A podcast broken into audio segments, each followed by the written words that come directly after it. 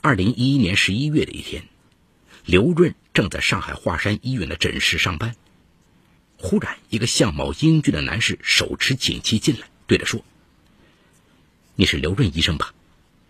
感谢你治好了我爸爸的病。”一诊室的患者齐刷刷的看过来，刘润十分兴奋，问：“您父亲是哪位？”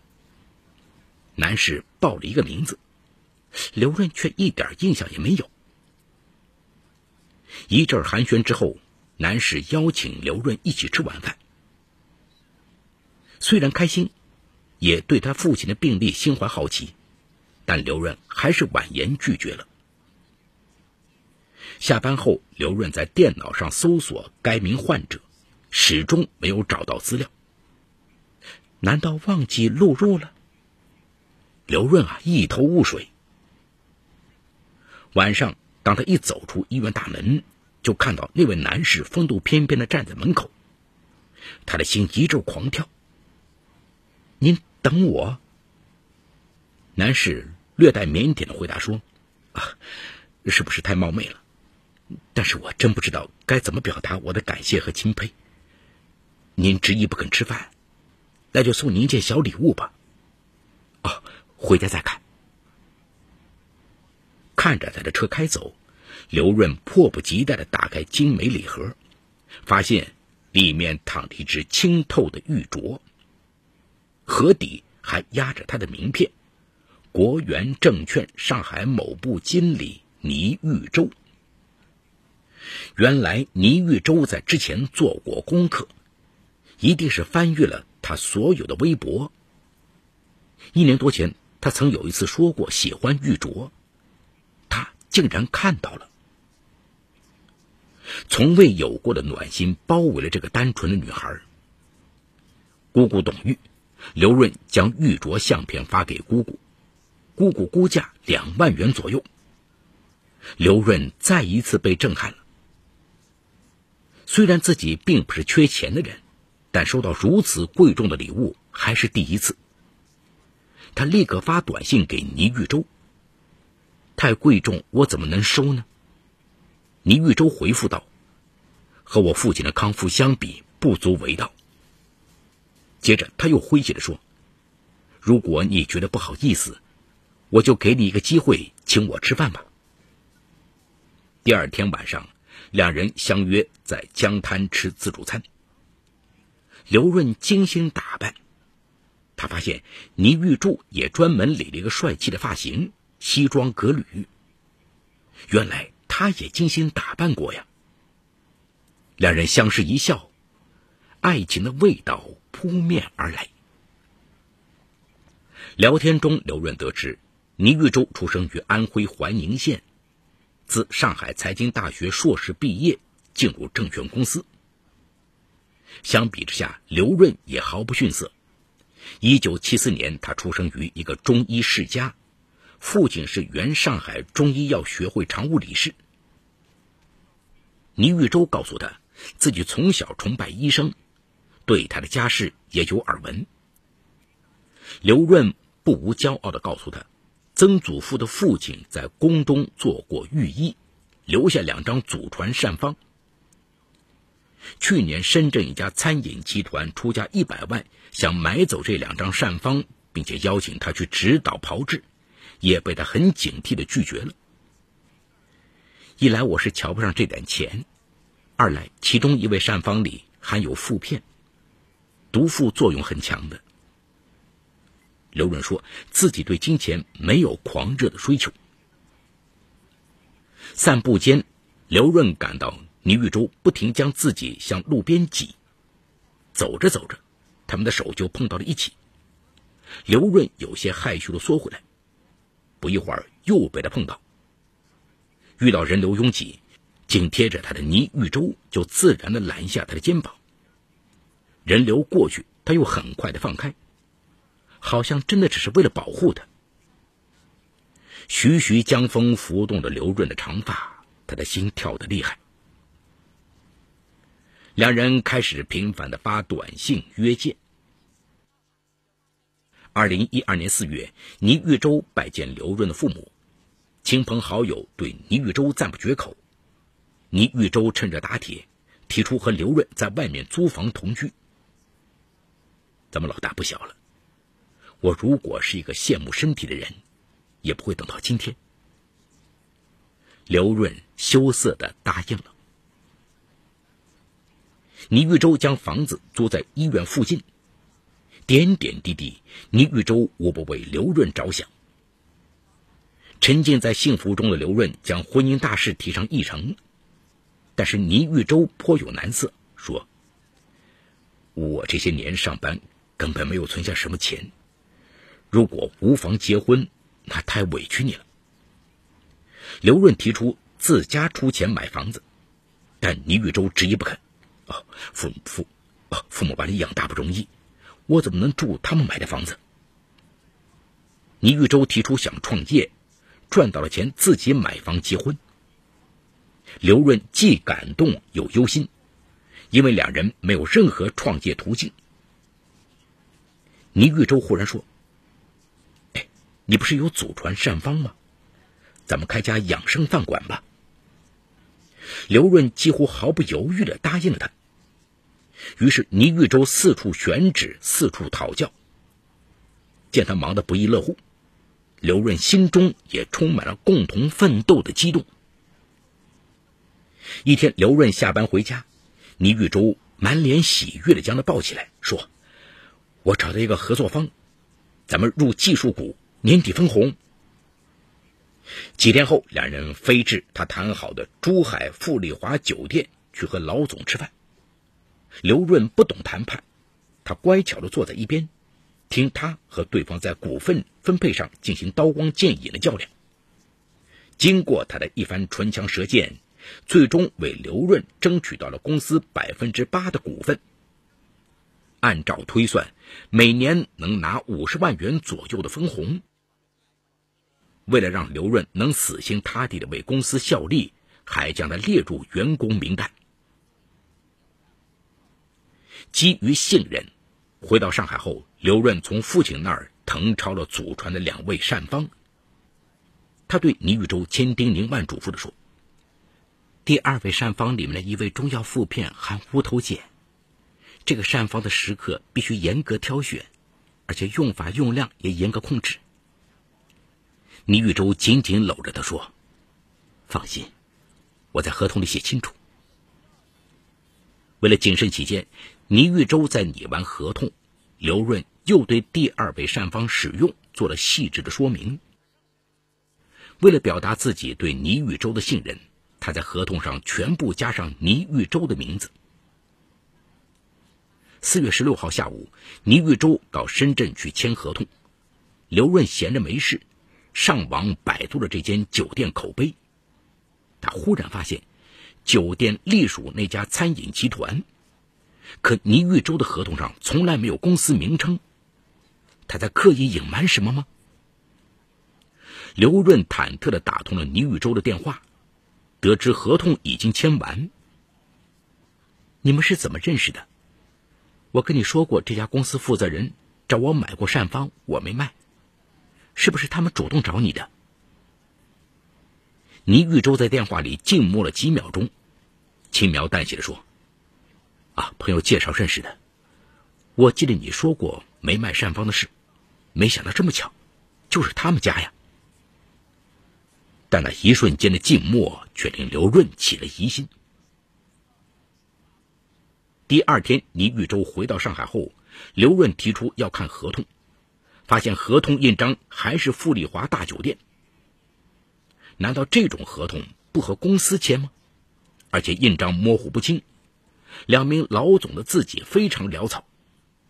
刘润怀疑这是一份假合同，他让倪玉洲第二天和他去餐饮集团找负责人问问，他们的连锁店之一有没有签订这份合同的权利，酒店是否独立账务。倪玉洲第一次露出了慌乱。啊，签都签好了，你怎么才想起问这些？刘润的心揪紧了，这里面一定有猫腻。他没敢惊动倪玉洲，决定自己去摸清楚。去洗澡时，刘润发现倪玉洲的沐浴液、剃须刀都不见了。这次去深圳回来，他把行李箱拖到了他们单位，一直没有拿回来。可怕的真相喘着潮湿的粗气向刘润逼近。他战战兢兢，悄悄打电话让夜班同事在内部电脑查查倪玉洲父亲的名字。在医院电子病历资料里，根本没有这样一个老人出现过。按倪玉洲所说的年龄和就医的时间，连相似的患者都没有。他们神奇的相识经历，难道也是倪玉洲出演的一场戏吗？这里有情与法的冲突，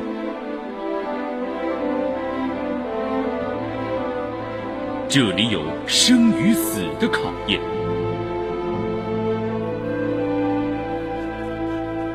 这里有爱与恨的交织，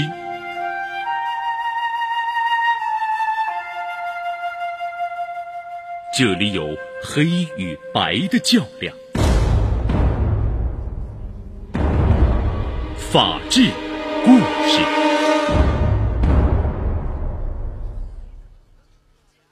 次日，刘润飞到餐饮集团追问合同一事，负责人纷纷躲避。刘润不得不打电话给倪玉柱。不管你出于什么目的拿走善方，但是两张药膳，其中一张是普通人能用的，另一张含毒，必须用于特定的人群。倪玉洲略一沉吟，答应让他到深圳指导厨师炮制。当晚，倪玉洲没有回家，刘润苦等到凌晨，无数次想打电话问他是否到达目的就准备撤退。为了不把关系搞僵，他还是忍下。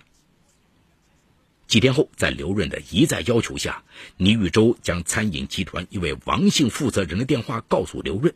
让他联系对方指导出事。刘润到深圳后，对方也热情的接待他。他佯装不知情，只管培训出师。对于合同的真伪，刘润没有再深究。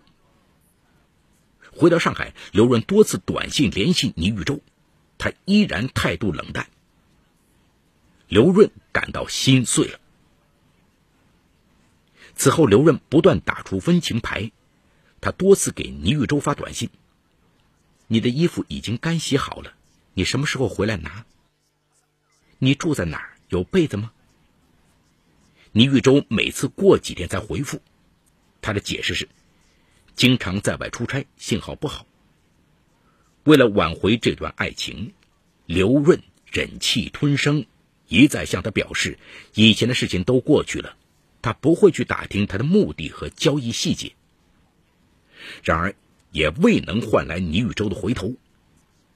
但是善方已经流出去了，官必须要把。刘润只得经常去餐饮集团指导善方的炮制。华山医院多次警告，叫他把精力用于本职工作，可他置之不理，并和领导大吵一架，还很激愤地提出辞职。年底，刘润的父母询问他是否到倪宇洲家过年。何时举办婚礼？刘润瞒不下去，只得将事实和盘托出。父亲大为震惊，这是诈骗！我们必须通过法律把善方收回来。刘润向父亲哀求，再试一试倪玉洲。刘润打电话给倪玉洲求复合，否则家人将走法律程序。这次倪玉洲态度诚恳，说：“我们是有过感情的。”为什么非要撕破脸皮？听到他答应了回来同居，刘润喜极而泣，立刻将房间收拾一新。倪玉洲回来后，刘润忍不住落泪，说：“我很珍惜我们的感情，就算你曾经的出发点是不好的，只要你好好和我过日子，我绝不声张。”倪玉洲坦诚，自己的确是被餐饮集团找来做情场诱饵。是为了骗他手中的善方。那张合同也是他和餐饮集团炮制的假合同。自己之所以逃避，是因为被他识破，没脸回来。刘润哭道：“回来就好，我什么都不问了。不久后，倪玉洲告诉刘润，药方的副片因为受到严格控制，不好购买。为了不服他的面子，刘润又通过关系为他们收购了大量副片。就在这时，刘润通过王姓负责人得知，不到一年时间，虹吸御膳等店家借他家的名气和膳方狠赚千万。刘润决定坚守诺言，为保全倪玉洲的信誉，他不追讨分红。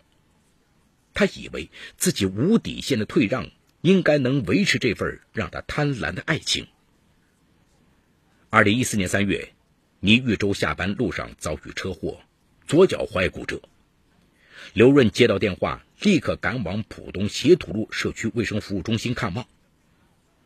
打石膏后，倪玉洲上卫生间也要刘润搀扶。见他把自己照料的无微不至，倪玉洲动情地说：“世上怎么会有？”你这么傻的女人，刘润得到肯定，百味杂陈的说：“女人爱上一个人，都会变成傻瓜。”当天晚上，倪玉洲忽然告诉刘润，自己家人要从怀宁来看他，希望他躲几天。刘润大惑不解的说：“为什么要躲？”相恋两年来，倪玉洲带他和他的朋友、同事打成一片。但迟迟不带他回老家去见父母。刘润早已疑窦丛生，现在正是见他父母的机会啊。然而倪玉洲告诉他：“我还没有和家人说，怕他们接受不了。”刘润难以理解，自己并非配不上他，为什么他怕家人知道？但他仍然是答应了下来。第二天一早，刘润决定自己争取和倪玉洲的家人见面的机会。他带着煲好的汤来到医院，推开病房门，刘润呆若木鸡。一个中年女子在给倪玉洲洗脸，旁边一个十岁左右的女孩，长得和倪玉洲像在一个模子里刻出来的一样。看到刘润，倪玉洲大惊失色，慌乱的介绍说。呃，这是我老婆和女儿，呃，这这是我朋友刘润。原来他不止动机不纯，连未婚身份都是假的。而他的同事和朋友无一例外帮他掩饰。绝望的刘润立刻打电话给餐饮集团王姓负责人，告诉他自己将诉诸法律。对方却叫嚣道：“合同是我们和倪玉洲签的。”六十万元，我们早已经支付给他了。如果你们打官司，也和我们无关。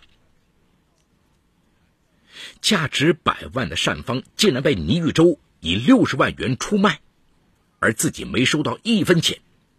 刘润心痛难耐，他马上打电话痛斥倪玉洲。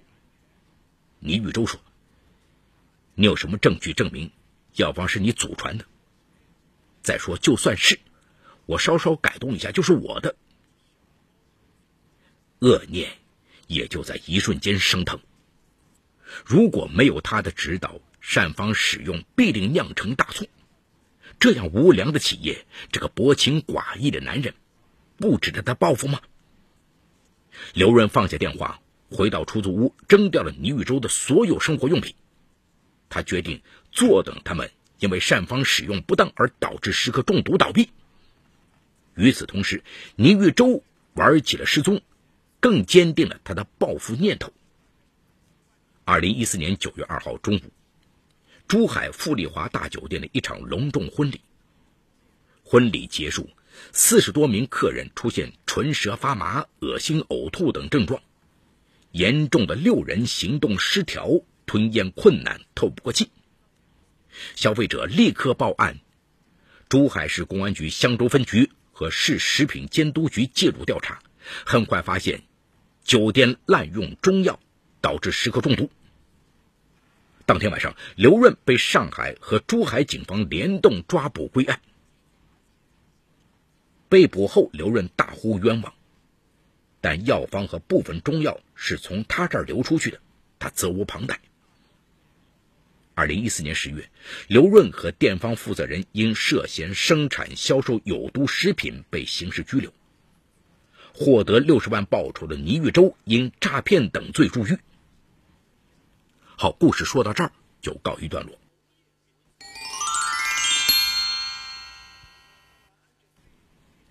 就这样的一名优秀的女孩子，却轻易的陷入美男计，为所谓的爱情一寸寸自降底线，最终酿成大祸，自己也被逮捕，真是可惜可叹呐！听众朋友可能会问，刘润怎么也会构成生产销售有毒食品罪呢？他又没有具体做过这个事情，也没有从中赚钱。这里啊，需要注意的一点是。刘润后面为了报复，是坐等食客中毒，商家倒闭。这样的一种主观心态，是典型的放任危害后果的发生，是刑法中的间接故意。同时，他又提供了药膳，也有具体的行为，所以也构成生产销售有毒食品罪。至于倪玉洲，他以骗取具有较高市场价值的药膳方子为目的。